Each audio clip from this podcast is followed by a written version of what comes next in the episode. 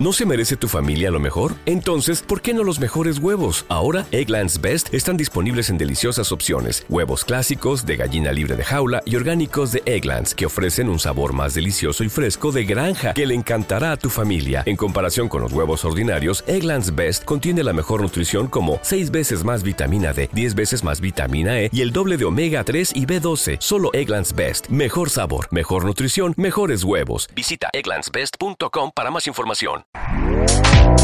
Este podcast forma parte de Evox Originals. Disfruta de este avance.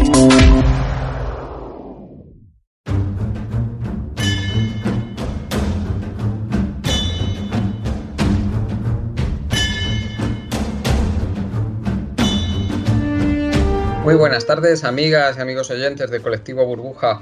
Os doy la bienvenida a un nuevo programa de debate directo.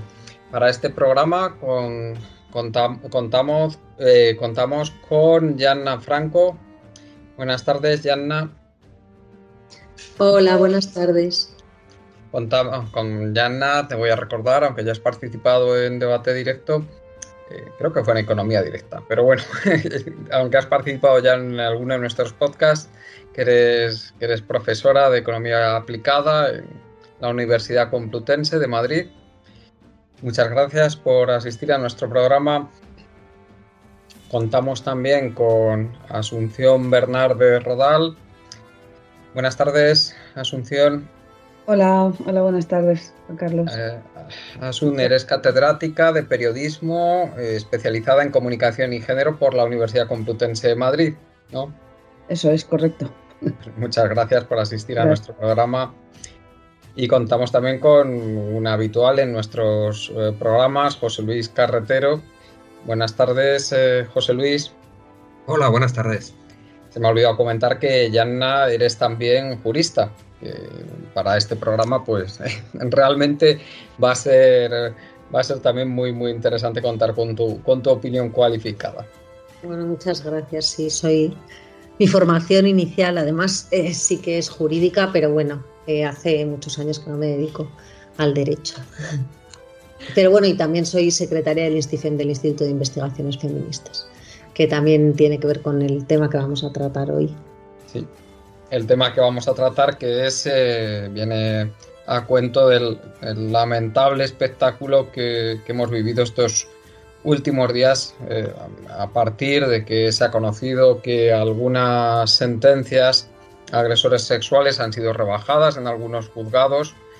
Eh, hemos visto una. se ha desencadenado unos ataques brutales, tanto en el ámbito político contra, como en el mediático, contra el Ministerio de Igualdad, especialmente centrados en la persona de, la ministra Irene Montero. Esto llegó a, un, a un episodio vamos, eh, creo que, ha alcanzado nuevas cotas de, vamos, de, zafiedad, de, yo no sé ni cómo calificarlo, cuando la diputada de Vox, Carla Toscano, pues atacó de, una forma eh, eh, que, es lo que ha hecho saltar todas las alarmas sobre la violencia contra las mujeres en, en política, que va a ser junto con un análisis de la ley del CSI, ya ahora que sabemos más sobre, tenemos más opiniones cualificadas y sabemos más sobre lo que está pasando, va a ser muy, va a ser el segundo tema, bueno, casi único tema de, este programa. El, tema de la violencia eh, política, pues es algo muy habitual, se ha, se ha vivido desde que, bueno, eh, Creo recordemos que, los, magnicidios, los asesinatos políticos, la violencia en la política, pues ha sido habitual desde que conocemos la historia, pero mm, no vamos a hablar específicamente de, este tipo de violencia, de este tipo de violencia, sino de la violencia dirigida en las mujeres, en el, contra las mujeres, cuando las mujeres eh, pues ejercen sus derechos políticos, entran salen del ámbito privado en que han estado tradicionalmente recluidas por la sociedad patriarcal y eh, entran en el ámbito político y vamos a hablar de, de si existe esta violencia específicamente dirigida contra las mujeres por el hecho de ser mujeres. hay, muchos casos, desde luego, en que se, eh, incluso asesinatos, recordemos el asesinato de la, de la diputada laborista Joe Cox hace pocos años, durante el proceso del, Brexit, que fue comentadísimo, fue por un, hombre de extrema derecha, debido a, la defensa que hacía la diputada de, los valores de la tolerancia, hacia la inmigración, en fin, fue, desde luego un episodio absolutamente lamentable ha tenido mucho recorrido en América Latina, especialmente en la última década.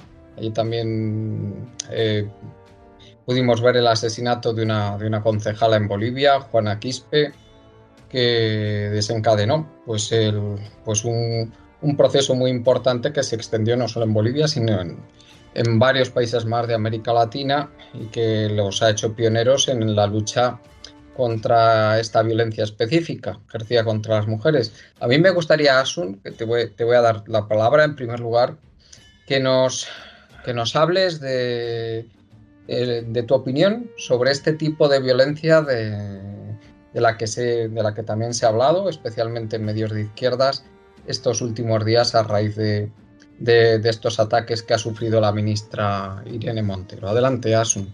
Sí, muy bien, muchas gracias. Pues eh, vamos a ver si la verdad que el tema es interesante porque ha sido la propia ministra la que, la que ha empezado a utilizar este concepto de violencia política en clave de género, en violencia política en contra de las mujeres como una violencia específica que se ejerce contra las mujeres que están en política. Mm, la idea es, efectivamente, como tú decías hace un momento, la violencia política ha estado siempre eh, implicada en el hacer político de la historia, Y ha tenido su papel y ha tenido sus consecuencias, etcétera. Pero claro, las mujeres no han estado prácticamente en política hasta, mm, bueno, pues bien pasado el siglo XX. Y lo que podemos observar es cómo, en la medida que las mujeres se han ido incorporando a la vida política, efectivamente ha surgido una violencia de tipo verbal, verbal sobre todo. Es verdad que ha habido una serie de asesinatos, como bien has dicho tú, que han precipitado mucho las cosas en América Latina, eh, pero en principio es una violencia verbal y que se utiliza, que se utiliza sobre todo para, yo creo que lo que se intenta es deslegitimar a las mujeres respecto al poder. En el fondo es una estrategia eh, de tipo simbólico, pero siempre pensando que el simbolismo no es eso que va como que pulula por las sociedades ahí arriba en lo etéreo, ¿no?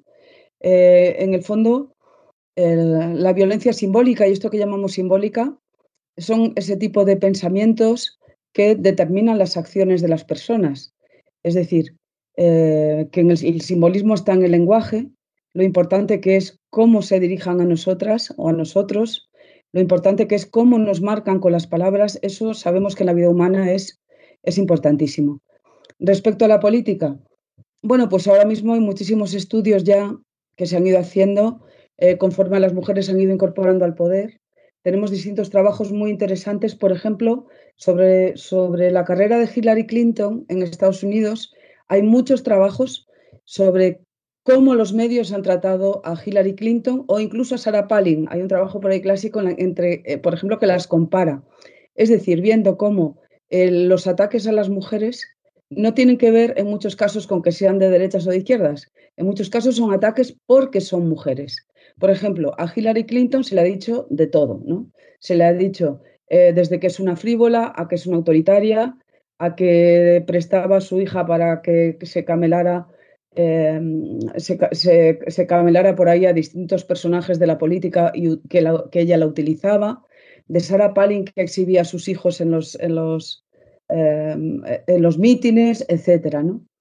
Y se va armando alrededor de las mujeres, digamos, una serie de discursos que lo que el fin que tienen es desempoderarlas, es decir, quitarles la idea de que tienen agencia política. ¿Vale? Esto, es la, esto es la estrategia, yo creo, fundamental. ¿Y cómo se hace? Se hace sobre todo atribuyéndoles una serie de características y de acciones que las llevan siempre al terreno de lo privado. Por ejemplo, me, me, estaba acordando hace un momento cuando estabas hablando Cuando, cuando se nombró a Viviana Ido la primera ministra, la primera ministra de Igualdad en España, el titular que sacó el país, que recuerdo, eh, recuerdo perfectamente, el país tituló una frase que supuestamente ya dice que es papá, me acaban de nombrar ministra. Es una frase muy humana que refiere a la familia, pero fijaros todo lo que le quita poder, ¿no? porque en ningún caso, seguramente ningún, ningún varón que tome posesión de ministro, seguramente ningún periodista diría una frase similar, ¿no? De mamá o papá me acaban de nombrar ministro. ¿Por qué? Porque se, solamente con esa frase le estás quitando valor, le estás, estás desempoderando a esa persona, a esa mujer, porque la estás llevando al terreno de lo privado. Este tipo de estrategias son tremendas y se han utilizado en política, ya digo, en grandes personajes em, como Hillary Clinton, ¿no? que son mujeres, o lo que le está pasando ahora a Irene Montero, ¿no? que cómo se la desempodera. Se le dice, estás aquí porque tienes un marido que te ha puesto aquí. ¿no? Es decir, es como si las mujeres, para investirse de poder, cuando se invisten de poder, es siempre un tipo de poder que es delegado por alguien. De un. ¿Te está gustando lo que escuchas? Este podcast forma parte de Evox Originals y puedes escucharlo completo y gratis desde la aplicación de Evox. Instálala desde tu store y suscríbete a él para no perderte ningún episodio.